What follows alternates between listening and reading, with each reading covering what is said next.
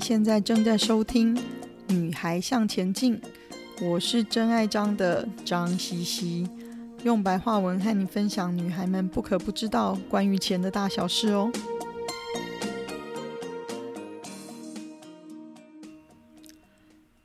你现在收听的是第五集。我真的需要买房子吗？是好的投资吗？这其实是我最常被问到的问题之一哦。到底应不应该买房子？买房子是好的投资吗？你们有没有这样子的问题呢？我自己思考的点会先从考虑房地产是不是一个我可能的一种人生需求开始。我有没有成家的可能？或者是就算单身也想要有一个属于自己的空间？还是我会希望租房子一辈子吗？如果不是，买房子就算是要自己住，也要把它当成是一种长期投资，能增值最好，不然最少至少要保值啊。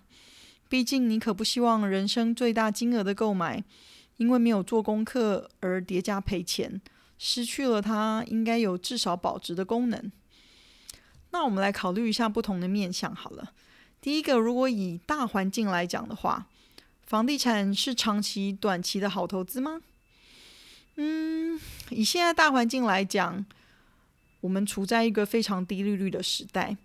欧美、日本现在都处于接近零利率，在台湾利息有稍微好一点啦，但还是属于处在历史的低档，所以没有太多人想要把钱放在银行做定存，因为报酬率实在太低了。那各国政府现在害怕的是，因为他们持续将利率降得这么低，是不是会造成通货膨胀？那通货膨胀指的是物价持续不断的上涨，同样金额的钱购买力不断下降，也就是说你的钱变小了。所以通常在通货膨胀的大环境下，什么东西比较保值呢？不外乎是黄金、房地产。原物料包括石油等等，但是石油今年因为 COVID 的关系，所以啊、呃、很多经济活动都停止了，所以它没有上涨。那因为这一次不景气的影响，各国政府还是不断的降息、印钞票来刺激经济，所以现在各国的经济循环都是在预期。通货膨胀是会温和的发生，直到它变成一个严重的问题，各国政府才会停止刺激经济的政策。所以短期三到五年，甚至到比较长期一点的大概十年左右，我们预期的会是一个温和通货膨胀的大环境，东西会稍微变贵，购买力稍微下降，房地产也会相对保值喽。那前一阵子，美国才做出容忍温和通膨，他们本来是不太愿意有基本的通膨，那因为 COVID 很严重的关系，所以才持续的把利率维持在低档。那所以对全球来讲，大概都是会是以这样一个趋势在走。那房地产的持有，其实看起来还会是一个相对保持的工具。那回过头来看好了。如果今天不是一个通货膨胀的时代，而是一个通货紧缩的时代呢？通货紧缩就是说，景气非常的不好，大家都不愿意花钱，宁愿就是把现金抱在身上，以现金为王的时代的话，那这个恶性循环会造成各行各业不景气，因为没有人愿意花钱。那在通货紧缩的时代的话，房地产。房房地产其实来说是一个会下跌的投资，但不是马上，通常会有一个时间差。那可是好玩的是呢，以现在的政治气候来说，大部分的国家都是以选票选出领导者，不管什么制度啦，哈，至少表面上都有一个选举制度。那如果想要赢得选票，都会想办法让经济。复苏，这是因为这是选民首要的考量，人民最有感，所以相对的，就是说，如果发生通货紧缩，就算发生了，时间都不会太长，而且幅度相对也非常的小。那根据台湾的行政院主主计处公布的消费者物价指数来说的话，消费者物价指数其实是拿来衡量一个物价的最基本的标准哦。那从过去的三十八年来说，物价上涨的年份大概三十一年，只有七年的物价是下跌。那上涨的年度呢，平均大概涨的幅度两个 percent 左右。那下跌的幅度其实大概非常的小，都在零点三左右，所以其实非常的无感哦。那难怪说大家没有什么太大的感觉。那因为时间又短，幅度又小，嗯，只有在物价上涨的时候，大家的感觉会相对明显。所以在现在的政治气候下面呢，通货紧缩其实都不会太长。那尤其是各国政府都必须为了选票做考量，那就会不断的推出刺激经济的方法。嗯，所以普遍来说啦，既然通货紧缩，长期的通货紧缩发生的几率不高，就算有也是非常的低，或者是时间非常的短，所以房地产还是相对是普遍的一个保值的工具。好。那大环境思考完了，或许我们再回过头来思考我们自己的个人需求。那最小的一个面向就是说，诶，到底是付租金划算，还是付贷款划算？那台湾的租金水准其实相当的低哦，大概是一个 percent 到两个 percent 左右。那通常你的房东会希望你付出的房租可以至少帮他足够付他的房子的贷款利息。好一点的话，可能最多再加一点本金啦，让你分摊一点本金。所以你付房租，相对等于是帮你的房东付贷款利息咯。那如果我作为房客，跟做房东的差别到底在哪里嘞？最大的差别是说，嗯，房东因为有头期款跟装潢费的准备，还有不错的偿债能力。所以银行愿意贷款给他，那他就可以买房子租给你，然后由你来帮他付贷款利息。那另外就是说，嗯，房东虽然持续的需要付出房贷，但是他付一直付一直付一直付，可是他就他可以拥有房子作为资资产。那你付房租也是一直付一直付一直付，但是它一直是一个持续的费用支出。并没有办法转换成你的资产，那所以现在大概有了解最大的差别在哪里了吗？好，那另外呢，如果你觉得买房子是你想要的，那通常买第一个房子都会是以自己住为考量。那就算当下没有自住的需求，也是以你未来想要住的规划去购买这个房子，来替你的未来做准备嘛。那另外就回到前面说的。就算你是自己住，买房子也是一个长期的投资，所以你当然不希望说持有一个房子五年、十年，跌价非常多赔钱。所以就算买房子，也是一个买房子自己住，也是一个非常重要的投资决定哦。那另外，如果说你是考虑纯投资房地产的话，你就要思考说，以现在的政府的政策之下，你投资房地产是为了保值。还是为了长期的增值，还是为了租金收入？那这都会影响你在挑物件跟你做买房子的投资决策上会有不同的考量，所以要先想清楚。那另外有人问说，如果我要买房子的话，什么时候比较好嘞？嗯、我通常会从个人的资金运用的方面做思考哦。通常我不会建议年轻人的第一个投资就是在房地产上面，因为你就已经把你所有的资金都压在房子上面啦。那但是如果你是已经有一部分的基本的金融工具的投资，那你是想要把一部分拨出来投资房地产的话，那至少足够支付房子的头期款或者是装潢费用的话呢，我倒是觉得这是一个。呃，分散风险的不错的方法，因为你要财富到了一个程度，你才会想要保值嘛，对不对？那如果还不到的话，那当然是想办法努力增长的比较重要喽。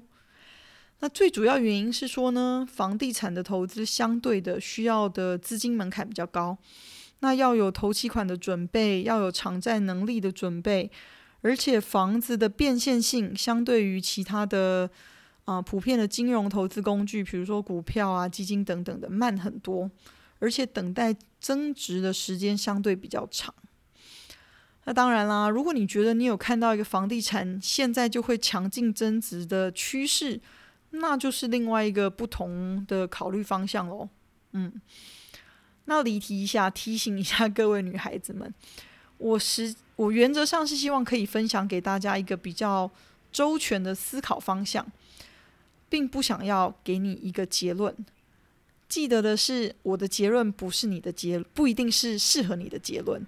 你要自己经过一个这样子的思考过程，才会找出适适合你自己的结论。这也是为什么投资人人会做，但是结果完全不尽相同的原因啊。所以大家试试看吧，想想这是不是你应该思考的方向。那我自己当初呢，是觉得我的可投资资金足够。然后再加上房地产市场其实好像有复苏的状况，因为其实不景气很久了，所以我才思考把一部分的资金分散投资到房地产上面，也是为了未来自用做安排啦。嗯，也基于说房地产的保值性跟它有可能未来可以增值的可能性，所以只要物件挑选是对的，嗯。我们的房地产投资相对都可以是一个至少保值的决定。那我们可以另外再做一起来分享我自己挑物件的经验跟心得。今天纯粹是以思考要不要买房子，是不是好投资这件事情的角度来说。那我现在回过头来看哦，我的我三十八岁的时候退休，我的财富有三分之一是努力工作、薪水累积而来的。那有三分之一是透过金融投资工具投资增值增值来的，那有三分之一其实是房地产投资而来的。那我自己二十二岁就开始持续投资理财，但是我真正考虑要买房子，已经是二十九、三十岁的事情了。所以在二十二到二十九岁之间，我只考量到说努力持续努力工作，让我的薪水收入。一直长大，那同时尽量存钱，让我的可投资资金一再继续变大。那同时利用金融投资工具，让我资产增长的速度再加倍。但是如果你的资金不够，或者是才刚开始理财，我其实没有很建议年轻人一开始就投资买房子，只是因为说把缴房贷这件事情当做一种强迫自己存钱的方法。这样我就觉得有一点舍本逐末了啦，嗯，而且因为房子是需要长期资金的规划，你没有办法在你需要用钱的时候很快的就把房子卖卖掉变现。或许是因为时机不一定对，价位不一定对，而且整个交易的程序比较长，有可能出问题的几率也比较高。所以，如果我想要卖，我当然希望我可以卖在我觉得对的时间、对的价位，卖给对的人，而不是着急着要卖、急着拿现金。这样通常会是会出问题的。嗯，你是不是常常有看到或者听到中介说啊，急着屋主急着要卖屋求现呢？这对买主来说，通常是一个嗯很好抢 bargain 的机会。那你会希望你未来是那个急售求现金的屋主吗？那我们回过头长期来说好了，如果你不是有马上要自住的需求的话，或许你就可以一边开始考虑什么样的物件是适合你的，同时以长期的长远的投资为考量，一边注意市况，等待适合的时间。那找寻的同时，同时也要记得，就像我的书，嗯，三十八岁环游世界，享受财富自由的人生里面，我有一章是对嗯房地产投资的提醒哦。那买房子的时候，绝对没有完美的物件。嗯，我同时期看房子、买房子，有同有朋友一起。那我的朋友，我有一个朋友，就只看到永远就只看到房子的缺点，都觉得不够好，不够完美，因此错过了很多好的机会，不管是自住或是投资。嗯，我觉得比较好的心态可能是说，在你做过功课之后，先找到一个相对比较符合你的需求或期望的房子，那看看是否有机会用后续工程，或者是说让嗯。透过换屋让它更接近你的完美。那其实重点是说，你有一个基本的房子之后，就是你有一个基本的资产嘛。你的资产其实是急速上升的，虽然负债也上升，但你有能力从银行借钱，你有能力持续维持还款。这对任何的金融机构来讲，你有资产，你的偿债能力上升，你的金融信用平等就大幅上升。所以你想要换屋，尤其是越换越大，就相对更容易。那你只要在挑时机正确的时候换屋。越换就可以越容易接近你梦想中的家。那哦，如果你们对我书中谈啊、房地产投资这一章有兴趣的人，可以私讯我，我 email 给你。OK？那既然我们谈到信用平等，我会建议你，如果你觉得你想要买房子的话，那买房子之前大概一年前，你就必须要想办法让你的信用分数再加强一点。好看一点，因为这个攸关到你可以借到的贷款的条件好不好？那曾经有一个学员来找我谈，因为他发现他的房贷条件好像没有他身边的朋友们好。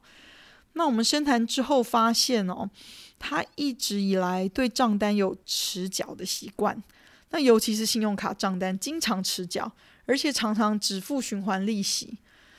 嗯，他不是付不起哦，他的薪水收入其实非常的高，而且也在世界知名的高科技公司担任亚太区的主管，所以照理说贷款的条件应该比一般上班族的贷款条件要好很多才对啊。但是因为他这个账单迟缴的习惯，造成了他的信用分数下降，导致他必须用较高的利息，也就是成本来贷款。他完全没有建立自己金融信用历史的一个概念，所以他跟我谈完之后，就赶快把所有的账单都付清。那也每一期的信用卡都是总金额付清，而不是只有付循环利息。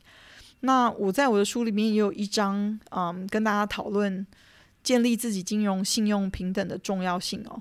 那有兴趣的话，我也可以再用 Podcast 跟大家分享，请敲完，那我就跟大家分享哦，谢谢。那另外，我在啊、粉丝页上面这一次会分享两个呃新闻的连接给大家参考，一个是住展杂志对啊、房市的观察，那另外一个是也是理财达人的施生辉先生对要不要买房子的看法。那我不一定完全同意他们的观点，但是我觉得他们讨论的方向是不错的，所以提供给各位女孩们一起做一个比较哦。谢谢你今天的收听，今天的分享就暂时到这里喽。希望有带给你一些新的发想。